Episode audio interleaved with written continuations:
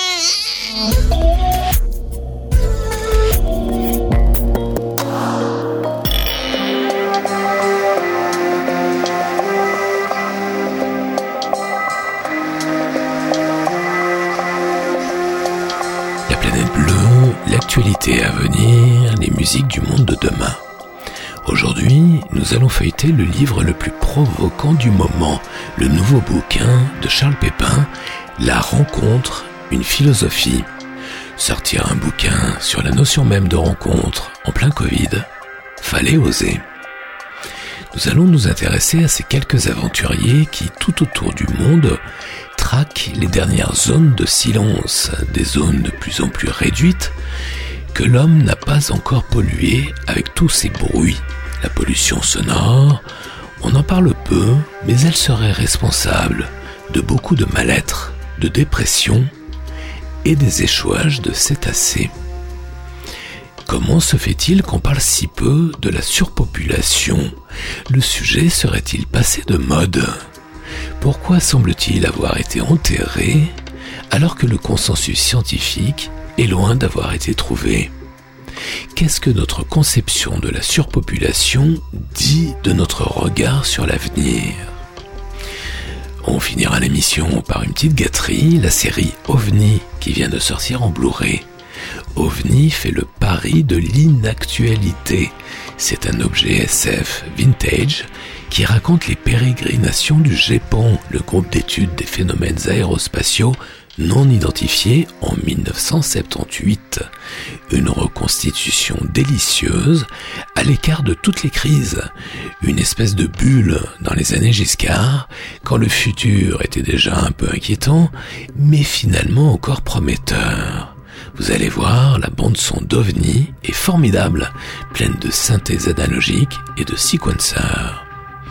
Le panoramique sonore va nous entraîner aujourd'hui de Paris à Hanovre, de Londres à Poitiers, de Toulouse en Allemagne, de Copenhague à Rio de Janeiro, de Bruxelles à Vienne, de Palma de Majorque à Angers, du Kosovo en Croatie et de Bosnie en Macédoine, générique complet du programme musical en fin d'émission.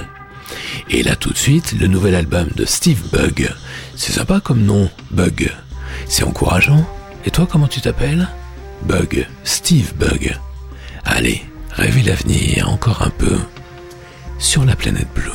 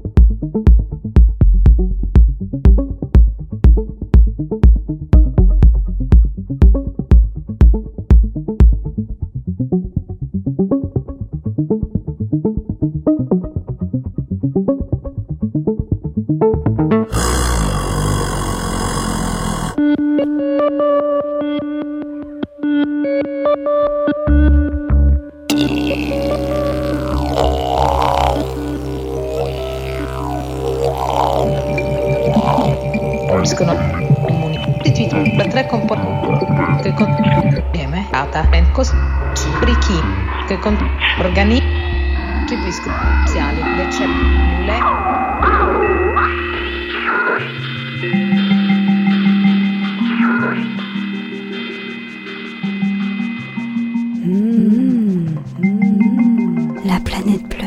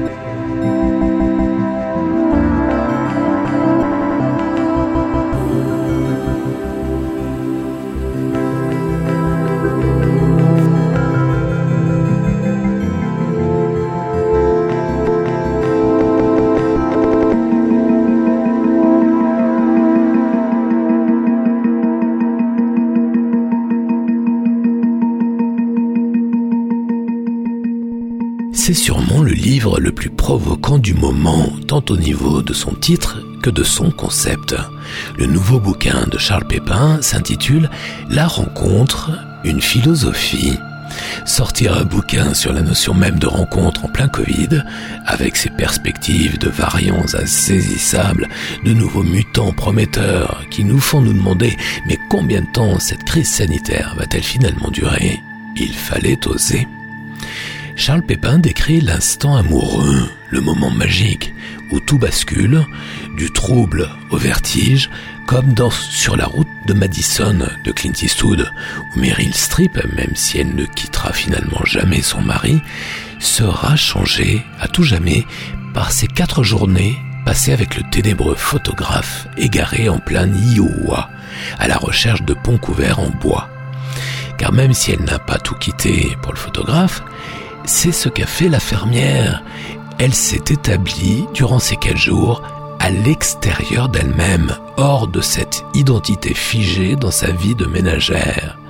Elle a pris le risque des larmes et en effet, quelque chose hors du commun s'est produit, qui n'était que pour eux un choc dont les ondes se propageront jusqu'à leur mort, à tous les deux, et qui ressemble fort au surgissement de la vraie vie. Ce sentiment-là, puissant comme un tsunami, plein de gens pourtant ne l'assumeront jamais. Outre le talent des comédiens, outre le talent du réalisateur, il y a celui de l'auteur Robert James Waller qui imagine cette rencontre entre deux personnages qui ont déjà vécu. Ce ne sont pas des kids anecdotiques ou interchangeables, leurs vies sont chargées d'histoires, d'abord au pluriel, puis finalement au singulier. Charles Pépin analyse également d'autres types de rencontres d'ordre amical, artistique, professionnel, ou encore la rencontre avec le SDF du bout de la rue. Ces moments où l'imprévu vient perturber, voire chambouler notre vie, pourvu qu'il soit le bienvenu, pourvu qu'il soit toléré à bord, ce qui n'est finalement pas si fréquent.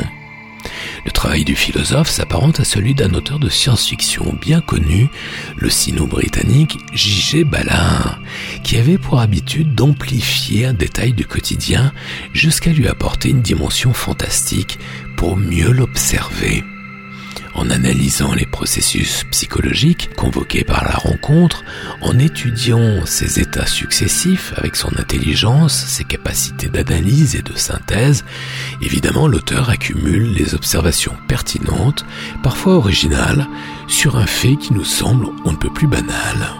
Pour nourrir sa réflexion, il utilise les écrits philosophiques mais aussi les paroles des chansons. Il décortique les dialogues de films ou les scènes de romans, et ça évidemment, ça nous parle.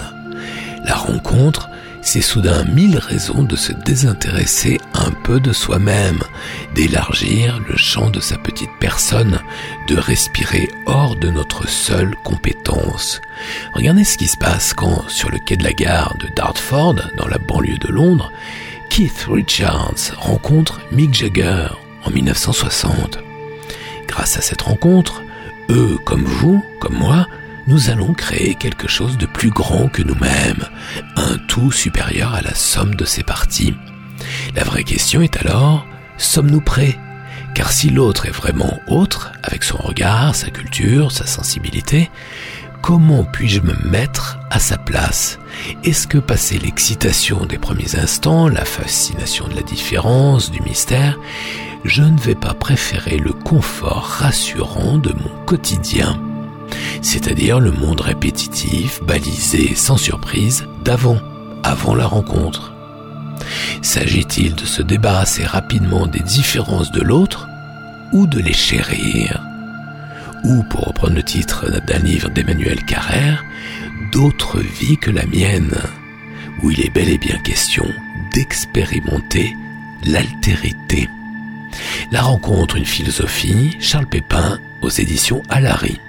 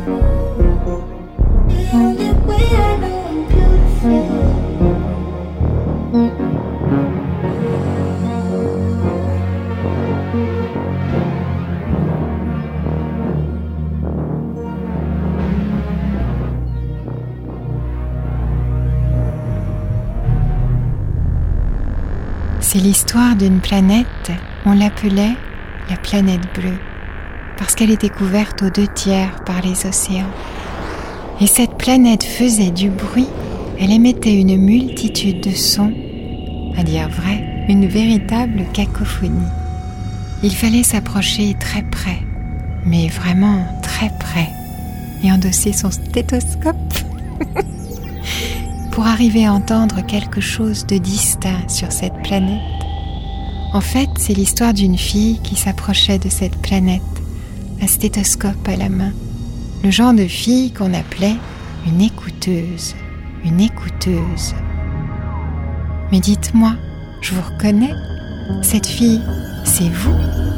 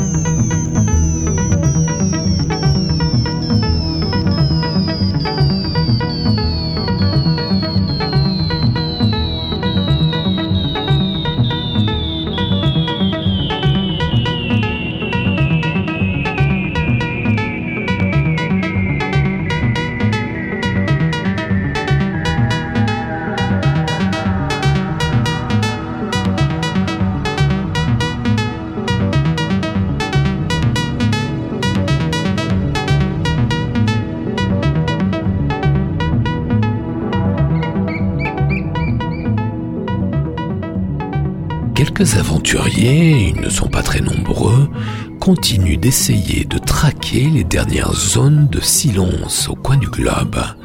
Ces bulles de silence sont de plus en plus rares et de plus en plus réduites. En fait, pour ces bioacousticiens, il ne s'agit pas tant de trouver des lieux où il n'y ait aucun bruit, mais plutôt des sites encore préservés de toute pollution sonore. C'est ça leur quête ultime, repérer les derniers endroits qui n'ont pas encore été pollués par l'empreinte sonore de l'homme. L'un des plus fameux d'entre eux est l'américain Gordon Hampton.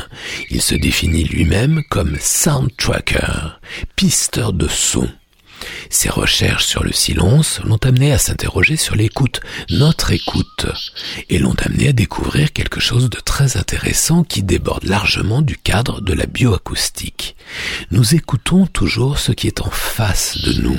Nous privilégions toujours ce qui est dans notre axe et ce qui est le plus fort, ce qui semble le plus immédiat alors que les sons faibles, de bas niveau, sont souvent plus importants. D'ailleurs, on le sait tous, enfin presque tous. Ce qui est beau et intéressant n'est pas toujours ce qui clignote, comme dit Blanche Gardin. Vous l'avez remarqué, non? En renouant avec la nature, nous renouons avec nous-mêmes. C'est ce que vous réussissez chaque fois que vous marchez dans un endroit sauvage, sans parler. La pollution sonore n'est pas seulement désagréable, elle est toxique. Nous sommes ce que nous écoutons. Pensez-y quand vous faites écouter des conneries à vos enfants.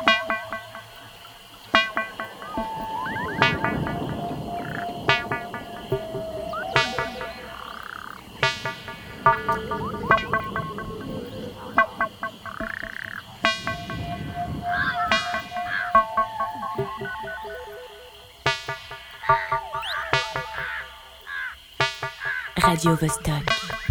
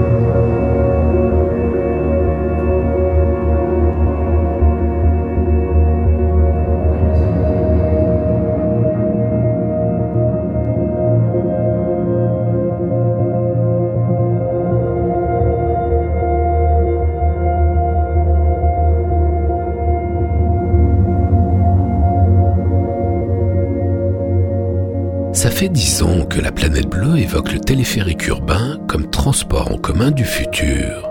C'est que le téléphérique horizontal, ou métrocable, ou quel que soit le nom qu'on lui donne, réunit à lui seul un nombre impressionnant d'avantages.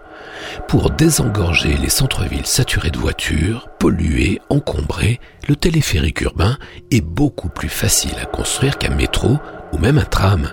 Il est économique, écologique, efficace, imparable pour enjamber les obstacles comme les autoroutes, les voies de chemin de fer, les fleuves.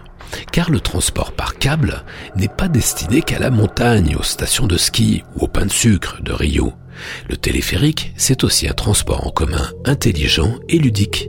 À New York, il relie Manhattan à Roosevelt Island, à Barcelone, il survole le vieux port, des collines jusqu'aux plages. À Medellin, il désenclave certains quartiers défavorisés et à La Paz, toujours en Colombie, un véritable réseau de téléphériques s'étend sur près de 30 km et transporte un million de passagers chaque mois. Toulouse et Grenoble sont en train d'y venir, une multitude de métropoles s'y intéressent aujourd'hui car la population urbaine ne cessant de croître en matière de transport, nous sommes condamnés à innover. Le téléphérique est rapide, il consomme trois fois moins qu'un tram, cinq fois moins qu'un bus, dix fois moins qu'une voiture. Pour les passagers, même quotidiens, il offre un moment d'évasion. À New York, on l'appelle le Flying Bus. Il apporte une troisième dimension poétique, dépaysante. Les touristes raffolent de la vue imprenable qu'il offre sur la mégapole. Un voyage aérien silencieux qui mobilise très peu de place au sol, capable de transporter de 3000 à 7000 passagers à l'heure. Un an de travaux au lieu des 10 à 20 ans pour une ligne de métro. En Suisse, il existe déjà plus de 300 appareils de transport public par câble, certains équipés de cabines transparentes, voire même cabriolets. 80 pays ont localement adopté un ou plusieurs transports par câble. Les projets se multiplient, c'est le mode de transport qui connaît la plus forte croissance dans le monde. Mais alors, pourquoi le téléphérique urbain ne se développe-t-il pas plus vite alors qu'on maîtrise cette technologie depuis plus d'un siècle? Pourquoi le transport citadin aérien, tout à la fois intelligent, performant, écolo, ludique et créatif, reste-t-il encore si minoritaire, pour ne pas dire si rare? Est-ce dû à notre indécrottable conservatisme? Si le sujet vous intéresse, il existe un ouvrage de référence, en français s'il vous plaît, qui date de 2017, mais qui reste unique. Trame du ciel, Atlas mondial des téléphériques et autres transports urbains à câble, de Jean-Robert Mazot aux éditions Dominique Carré, La Découverte.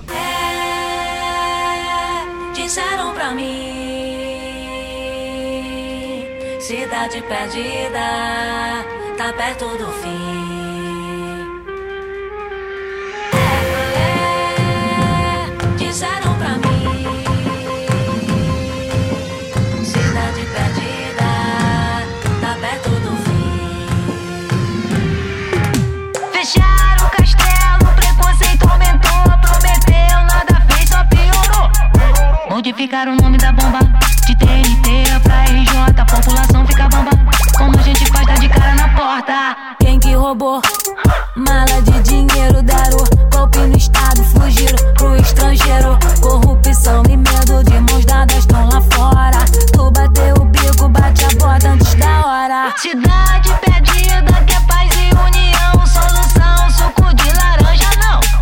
Já estão limitando o acesso à inteligência e à cultura, iniciando o retrocesso. Começo do fim, a volta da censura. Salto escalão.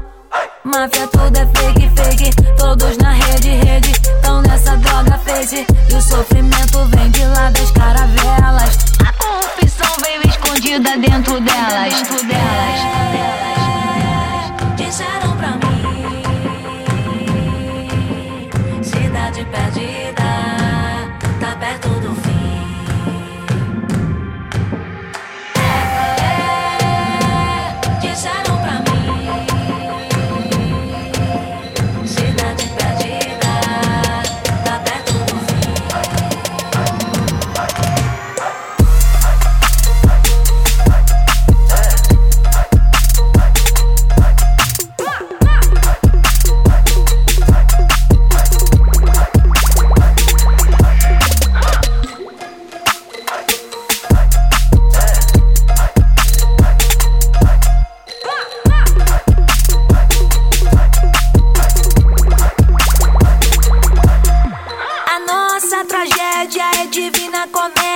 tragédia, balela no.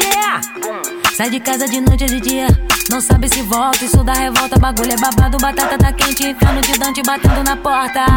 Mamaram na teta do Banco do Estado, tremendo esculacho. É família, família é fé, o nível tá baixo. Por isso balanço maluco, meu sangue tá quente, eu não sou capacho. No caderno vomito que li o que viu, o que penso que acho. No quadro internacional, diz o nível tá baixo. O que era fundamental, hoje pertence ao passado. Nossa memória no meio da cinza queimou, apagou na semana passada. É o começo do livro da treta. Capítulo 1, capítulo 1,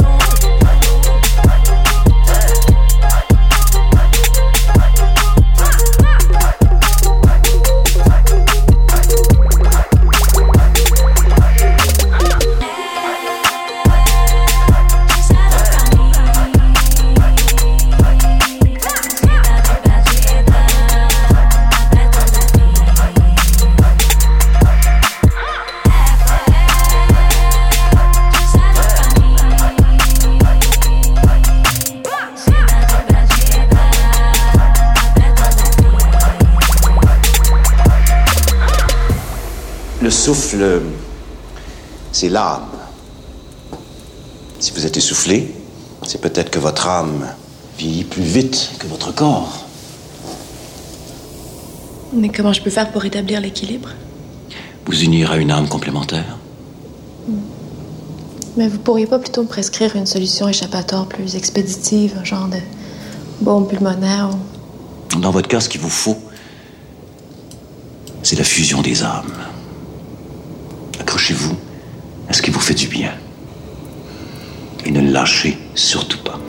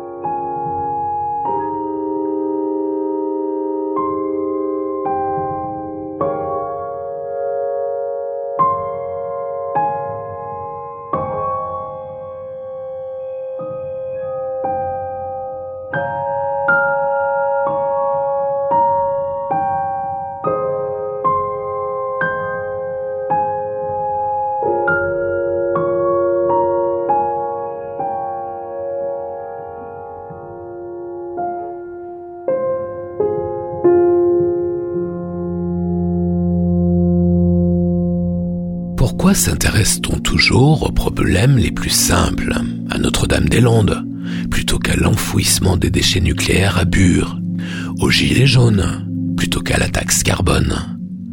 Pourquoi privilégions-nous toujours l'écologie gadget à l'écologie politique? Pourquoi, à de très rares exceptions près, a-t-on remisé le débat, et surtout la réflexion, sur la surpopulation Apparemment, on a même bien régressé sur ce thème, considéré comme centre de gravité de l'écologie dans les années 70, périphérique sinon anecdotique aujourd'hui. On a quand même été bien baladé par les démographes, qui ont d'abord voulu nous faire croire à un tassement démographique, puis à cette insistante notion de plateau, d'abord autour de 9 milliards d'habitants, puis 10 milliards, et puis 11, 12, 15, 16, 18. Cette notion de plateau démographique semble moins relever de la science que d'une forme de croyance, d'un a priori de chercheurs effrayés. Certains démographes évoquent un plateau à plus de 21 milliards d'individus à l'horizon 2100. Une sacrée perspective. Le débat démographique est souvent dévoyé. Il commence par un paradoxe.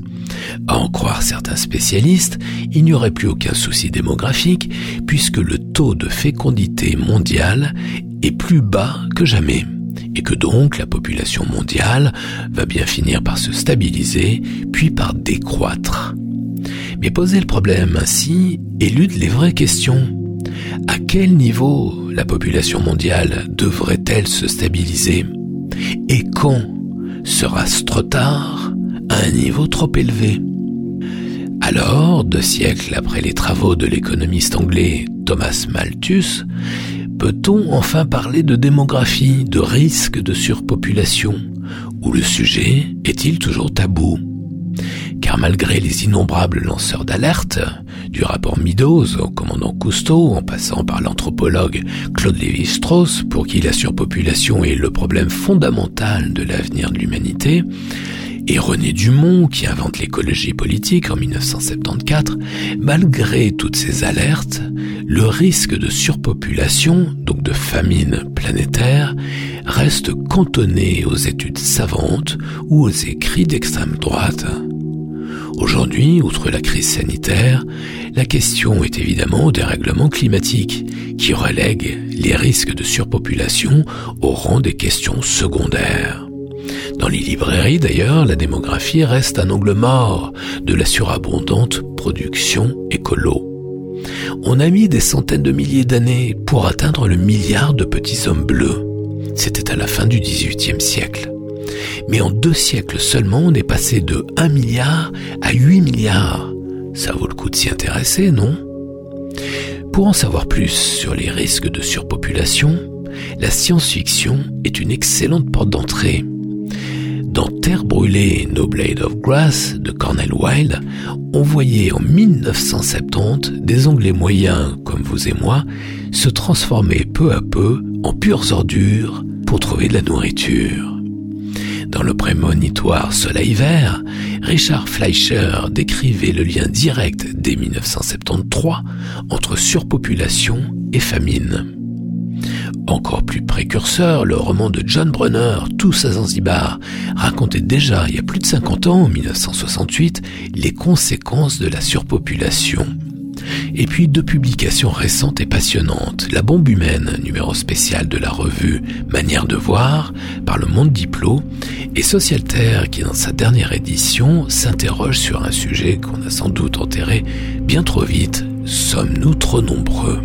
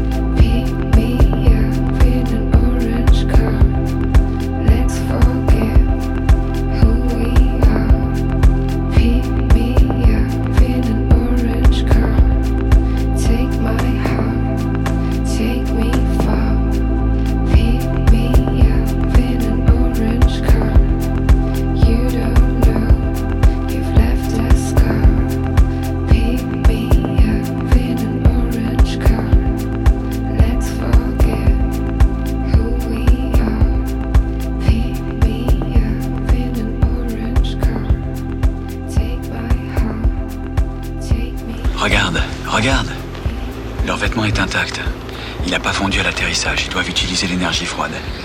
Donc, un vaisseau sans combustible qui se déplace à une vitesse infiniment supérieure à la lumière, c'est ça la téléportation. On se place sur une autoroute magnétique et on se retrouve instantanément à l'autre bout de l'univers. La planète. C'est pratique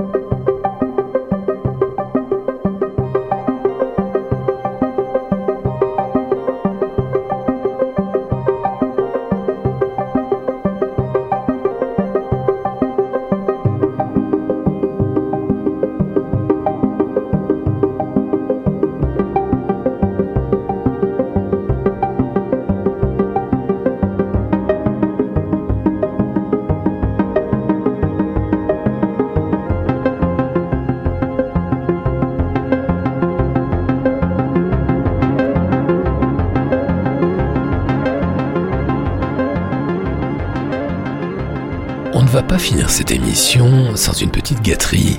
La série OVNI, avec un S à la fin, entre parenthèses. Cette production française ne va pas vous rendre plus intelligent. Elle ne va pas changer le cours de votre vie. Simplement, elle va décrocher une série de sourires de ravissement chez les fans, les nostalgiques de la fin des 70s. OVNI fait le pari de l'inactualité. C'est un objet SF vintage sans conséquence, léger, heureux, quand le futur était déjà certes inquiétant mais quand même encore prometteur. Les années Giscard. Les 12 épisodes se déroulent en 1978 dans le cadre du GEPAN, le groupe d'études des phénomènes aérospatiaux non identifiés, en clair, les ovnis. C'est un organisme, tout ce qui est de plus officiel, installé à Toulouse. Il a réellement fait partie intégrante du Centre national d'études spatiales, même si les moyens attribués au GEPAN ont toujours été modestes. Mais l'intérêt de cette comédie SF déjantée est ailleurs. Car même si le fond prête à sourire, c'est avant tout pour sa mise en scène que cette série rétro-pop séduit. D'abord les décors. La reconstitution de l'année 1978 est formidable, tant au niveau de l'architecture que des accessoires, les coiffures, les accents, la diction. Grâce au Simcamine, Peugeot 504 et autres Citroën DS, on mesure le plaisir et la passion avec lesquels l'équipe a recréé la fin des 70s. Le casting n'est pas en reste, avec le couple vedette Melville Poupeau, Géraldine Pellas dans le rôle d'ingénieur du CNES, spécialiste des débuts de la fusée Ariane et de la fin de leur couple, et surtout la révélation magnétique gréco-belge Daphné Patakia, sublime standardiste du GEPAN, autodéclarée experte en psychologie. Avec elle, on envisage toutes les expertises. Malgré un scénario à rien fainéant, Canal aurait pu se montrer plus exigeant, la série OVNI a déjà marqué les esprits. J'en veux pour preuve qu'elle sort en physique, en DVD et en Blu-ray, et que Canal a déjà commandé la saison 2. Par sa poésie, sa liberté et surtout sa force d'évocation d'une époque pleine d'ambitions futuristes, on est dix ans après mai 68, OVNI est un objet télé décalé, anachronique, et c'est peut-être cela qui fait le plus de bien. Sans compter éclat de chocolat sur un piment de Cayenne, la bande originale signée Tilacine, alias William Rosé, un dingue des synthés analogiques et des sequencers qu'on avait découvert ici même sur la planète bleue il y a plus d'un an. La BO est somptueuse, vraiment bien sentie, jugez plutôt.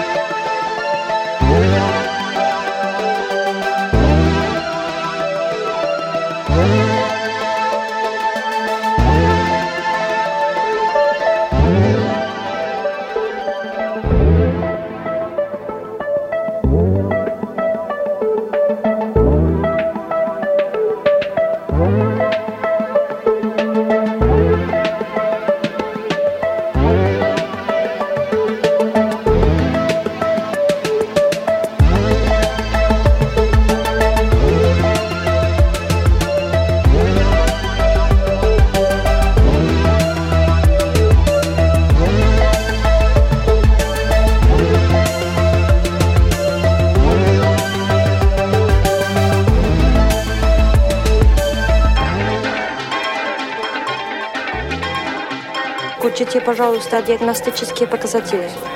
Получаю данные. 18.38. Все в порядке на вашей шкале?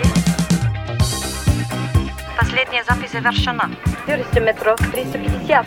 350 метров. 300 метров, 300 метров. 250, 200 метров, 80. 60. 50. Все жизненные функции нормально. Давление упало на 30%. Проверьте все метаболические действия. И затем подкрутите нас. Если упадет, мы попробуем. Температура стабилизировалась. Сердечная дыхательная деятельность теперь на контрольно-измерительном приборе. Закройте щитки, дайте левую камеру. 4, 5, 6. Все нормально. Мне так нравится La Planet Blue. Такая международная, футуристическая, голубая планета. Этим все сказано.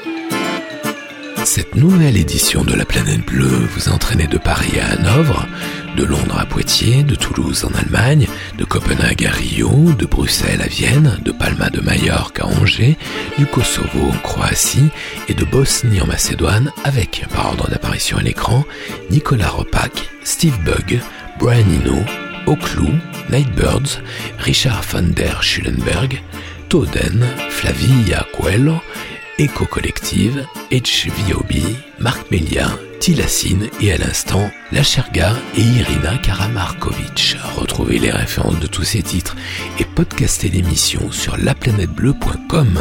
La planète bleue, libre, indépendante, partout, toujours, tout le temps, en FM et en DAB, en streaming et en podcast, sur laplanètebleu.com, sur Mixcloud et sur iTunes. La planète bleue. Yves Blanc. Prochain départ pour la Terre. Plus tard, plus loin, peut-être.